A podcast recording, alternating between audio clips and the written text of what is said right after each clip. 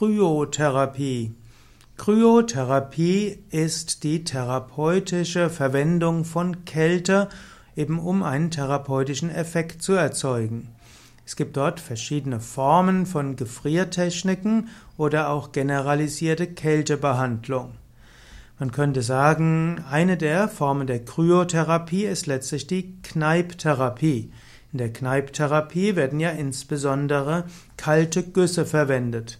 Und diese Kryotherapie kannst du zum Beispiel auch machen, um die allgemein für Wohlfühlen und Verstärkung der Abwehrkräfte.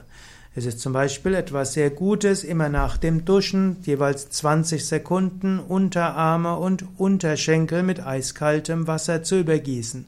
Wann immer du dich duschst, verwende auch die kalte Dusche mindestens für Unterarme und Unterschenkel. In dieser Weise kannst du auch die Kryotherapie verwenden, wenn du irgendwo Verstauchung hast oder wenn du eine Beule am Kopf hast, ist es immer gut, eine Weile zu kühlen.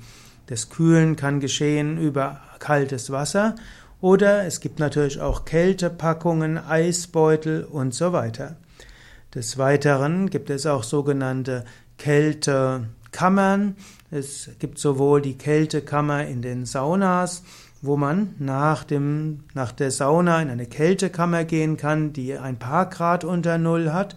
Es gibt die medizinischen Kältekammern, wo bis zu minus 110 abgekühlt ist und der Patient für wenige Minuten auf minus 110 Grad, also in eine Kältekammer bis minus 110 Grad geht.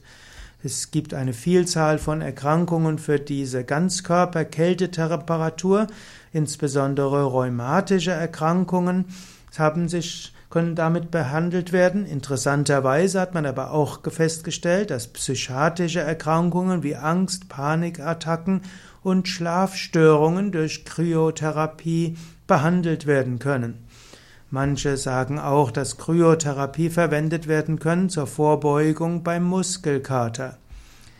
Manche sagen auch, dass Kryotherapie allgemein hilft, dass der Körper die Temperaturregulierung verbessert. Es gibt auch noch Kältesprays, die man verwenden kann. Und darüber hinaus gibt es auch noch Kryotherapie im Rahmen einer, eines chirurgischen Verfahrens. Es gibt also auch die Kryochirurgie, wo man Gewebeteile zerstören will mit Kältetherapie. Das macht man zum Beispiel bei Vorformen von Hautkrebs, die aktinen Keratosen zum Beispiel. Es gibt auch noch andere Verwendungen von Kryotherapie für die ja, für Krebsbehandlung und anderes. Im Allgemeinen verwendet man Kryotherapie bei, bei Prellungen oder wann immer etwas geschwollen ist oder heiß wird. Kältereiz kann die Schmerzempfindlichkeit herabsetzen. Das geht zum Beispiel vor Bewegungsübungen bei Gelenkerkrankungen man kann Kryotherapie verwenden, um die Entzündungen zu hemmen oder auch eben Schwellungen zu verhindern. Ja, das sind einige Aspekte der Kryotherapie. Der Mensch reagiert eben sowohl auf Hitze wie auch auf Kälte und so kann Temperaturveränderungen verwendet werden für Gesundheitswirkungen.